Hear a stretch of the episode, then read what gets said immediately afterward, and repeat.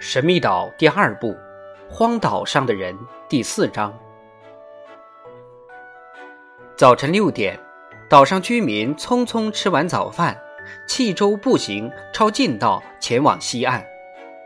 这一带是远西森林的一部分，灌木丛生，一眼望不到头，野草荆棘爬藤遍地皆是，时而有野兽出没，行路比较困难。史密斯估计路上至少要花两个小时。水手和纳布为大家准备好了两三天的食物，免得沿途打猎补充给养。工程师还特别提醒，不可随便开枪，免得暴露自己。史密斯拿着指南针引路，这一带的树真的茂盛极了。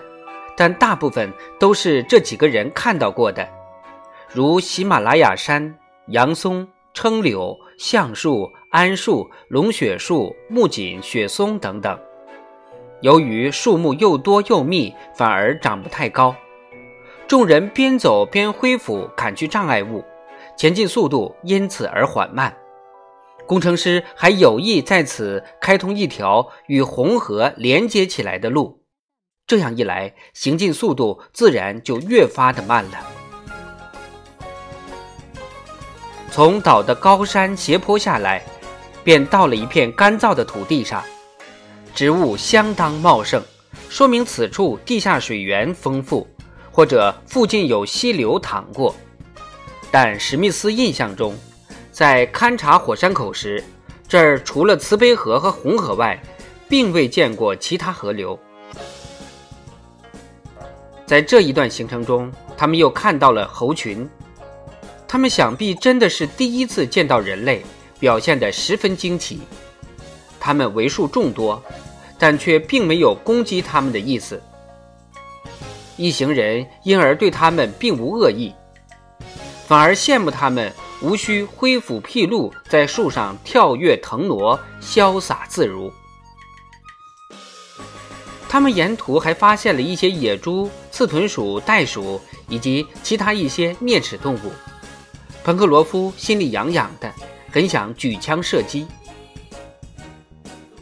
你们先开心的蹦蹦跳跳吧，现在还不允许打猎，等我们回来时再找你们玩玩。水手心里想。九点三十分左右。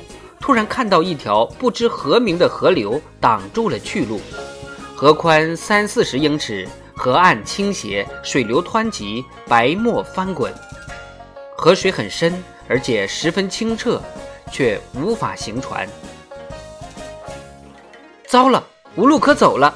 纳布嚷道。“没事的，这小河算不了什么，我们完全可以游过去。”哈勃勇敢地说。用不着，史密斯说：“这小河显然是通向大海的，我们就留在左岸，沿着这陡峭的河岸走，一定会走到海边的。”等一等，朋友们，斯皮莱说：“这条河尚无名字，我们先给它取个名吧，不然地图上就留下空白了。”对极了，水手赞同。那你来取吧，哈勃。史密斯鼓励少年说：“等我们走到河口再取不迟。”哈勃提醒道。“也好，那就继续前行，不必停留。”史密斯同意的说。“等一下！”水手突然大声说。“怎么了？”记者忙问。“打猎不行，捕鱼总成吧？”“我们没有时间可以浪费的。”工程师说。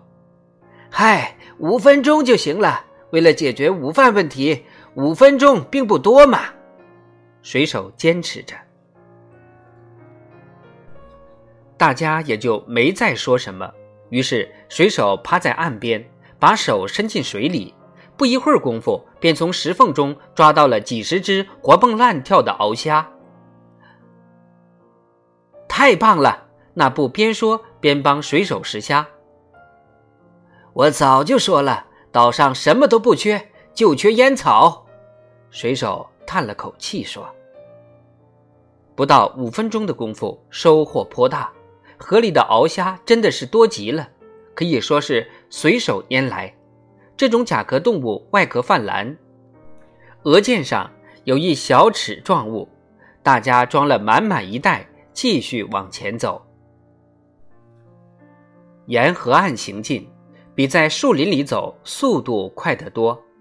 他们不时的能发现一些大动物留下的足迹，看来他们是跑到溪边河旁来喝水的。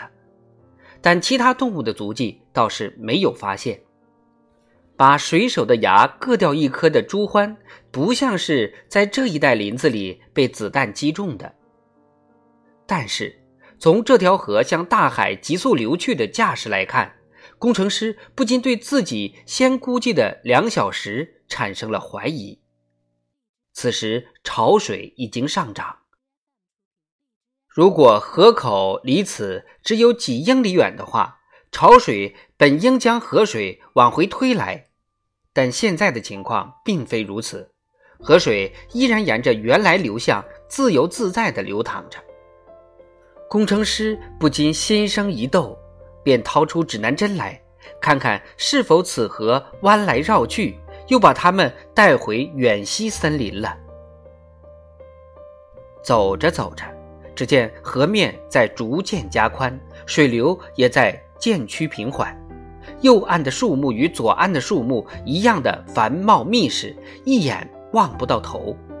托普一直没有吠叫，看来。这片森林不像是有人居住的，要是真的有人，托普那么机灵，不会没有反应的。十点三十分光景，稍稍走在前面一些的哈勃突然大声喊：“大海！”又走了几分钟，海岛西岸的整个面貌便呈现在众人的眼前了。但这片海岸与他们意外落到的东海岸大相径庭，这里没有花岗岩石壁，海上并无礁石，甚至都没有沙滩。森林一直伸至海边，边缘的高大的树木树身倾斜，俯临海面，浪花溅到树叶上。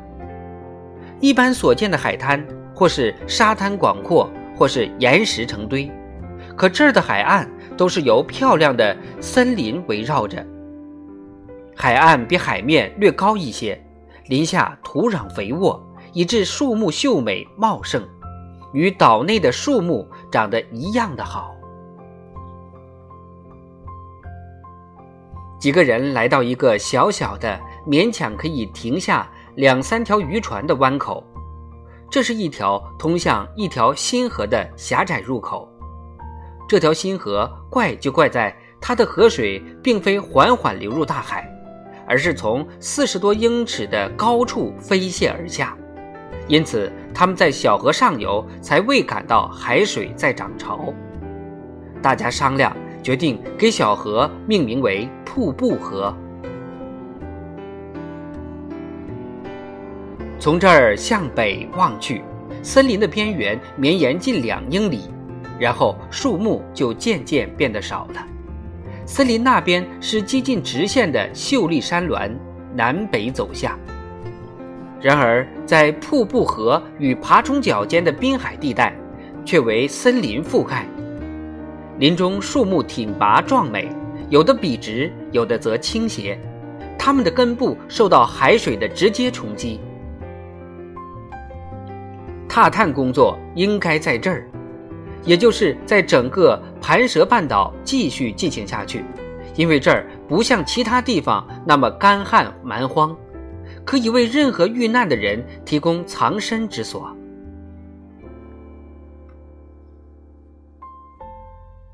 天气晴朗，碧空无云。纳布和水手在一处可以眺望的悬崖上摆好了饭菜。目之所及，未见船踪帆影。也未见有任何的漂流物，但是工程师不想就此罢手，想要一直搜索到盘蛇半岛的尽头去。匆匆吃完晚饭后，已是十一点三十分了。工程师让大家准备继续前行。为了继续沿着海岸走，必须在树下浓荫中行进。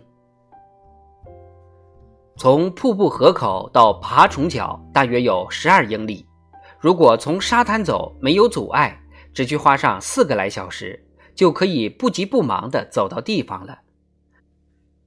但是要绕着树林走，还得恢复砍断拦路虎，行走速度变慢，四个小时恐怕走不完这段路程。这一带海岸上，未见有任何刚发生过海难的痕迹。也许大海把一切全都掠走了，但是毕竟不能因为找不到踪迹就下结论说此处没有船只遇难。而且，铅弹的事也毫无疑问在证明，在最近的三个月内的这段时间里，肯定岛上是有人打过枪的。已是下午五点钟了，他们距盘蛇半岛顶端尚有两英里。显然，走到盘蛇半岛的爬虫角之后，日落前返回慈悲河源头的宿营地就绝无可能了，不得不在爬虫角宿营。幸好野味虽然不常看到，但啄木鸟、鹦鹉等飞禽不少，有一百多种，每棵树上都筑有鸟巢。每个鸟巢又都有鸟儿栖息，直到傍晚七点钟光景，一行人终于走到了爬虫角。这一海角形状奇特，状若一只涡螺。半岛沿岸的森林到此已到终端，而南边海岸又恢复了海岸面貌，岩石、礁石、沙滩呈现在眼前。水手与哈勃急忙去找可以宿营之处，在远西森林边缘，哈勃发现了有竹子生长着。太好了，太珍贵了！哈勃高兴地嚷道。“珍贵？”水手不解地问。“当然珍贵，彭格罗夫。”少年回答。“把竹子皮剥下来，可以边拦边框；把竹子捣碎捣烂，浸泡后可以制作。”中国的宣纸，根据竹子的粗细，可以制作手杖、烟袋杆、接水管。粗竹子可以用作建筑材料，又轻巧又坚韧，又不怕虫蛀。再有，把竹子在竹节处锯开，就可以当做笔筒来用。中国人就爱用竹笔筒。还有，还有什么？在印度，人们吃竹笋。三十英尺的竹子，那能吃吗？味道好吗？不是吃三十英尺的竹子，是吃它的刚长出来的嫩笋。那太好了，真是棒极了！还可以把它泡在醋里，当做佐料。越说越玄乎了，哈勃。还有呢，竹节之间会渗出一种甜丝丝的液体，那可是很棒的饮料啊。还有没有完了？讲完了，哈勃终于说。哈勃与水手没用多大功夫便找好了宿营地。岩石上有许多的洞穴，多数是西南风掀起的海浪冲击而成的。在其中过夜，当可避风遮雨，睡上个安稳觉。大家正欲进洞，突然听见一声可怕的吼叫，立即止步不前。正在这时，洞口出现一只色彩斑斓的美洲豹，众人立即闪到一旁的岩石后面躲避起来。这只美洲豹足有五英尺长，金黄色的皮毛上有着许多带眉似的条纹，与腹部的白色皮毛形成极大的反差。它好像并非第一次嗅到人的气味，目光炯炯地四下里张望着，毛发倒竖着。准备好攻击了。